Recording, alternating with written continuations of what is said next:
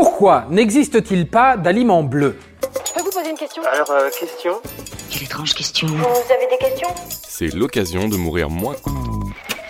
Si vous ouvrez votre frigidaire à la recherche d'un aliment bleu, vous risquez d'être déçu. Il n'existe pas d'aliment bleu, à part peut-être le roquefort tacheté de bleu. Mais on ne peut pas vraiment dire qu'il est bleu. En réalité, on a beau chercher, impossible de trouver un aliment bleu. Même la myrtille est plutôt violette. Quant à la glace au goût schtroumpf, bah ça, ça compte pas.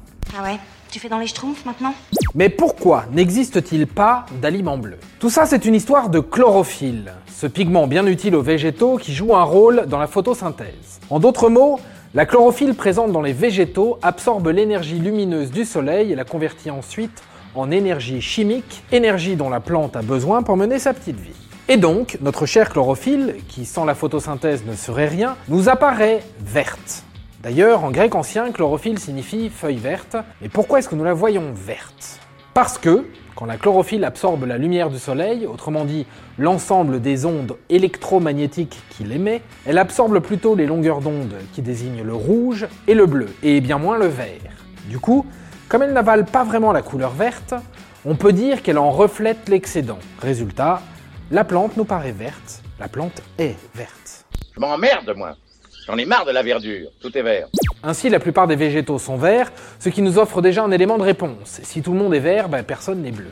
Mais vous allez me dire, pourquoi est-ce que les carottes ne sont pas vertes?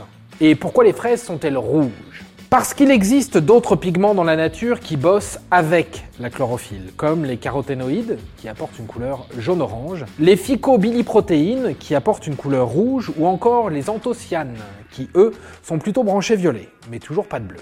À ce stade, on a très envie de savoir pourquoi aucun pigment n'a décidé d'adopter la couleur bleue en la reflétant. Alors, peut-être que certains essaient, mais en tout cas, la couleur du végétal ne dépend pas seulement des pigments qui le composent, elle dépend aussi en fait du pH du végétal. Or, on sait que pour atteindre la couleur bleue, il faudrait une première condition très rare à réaliser, un pH supérieur à 7. Voilà pourquoi on ne trouve pas d'aliments bleus. Et finalement, nous sommes habitués. Un aliment bleu demain nous paraîtra sans doute peu appétissant. On conseille d'ailleurs aux gens qui cherchent à perdre du poids de manger dans des assiettes bleues, histoire de se couper l'appétit. Ah non, non, je ne sens pas dans mon assiette. Alors, avis aux gourmands épicuriens, préférez les assiettes vertes.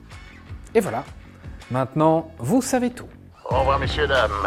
C'est ça la puissance intellectuelle. Sapristi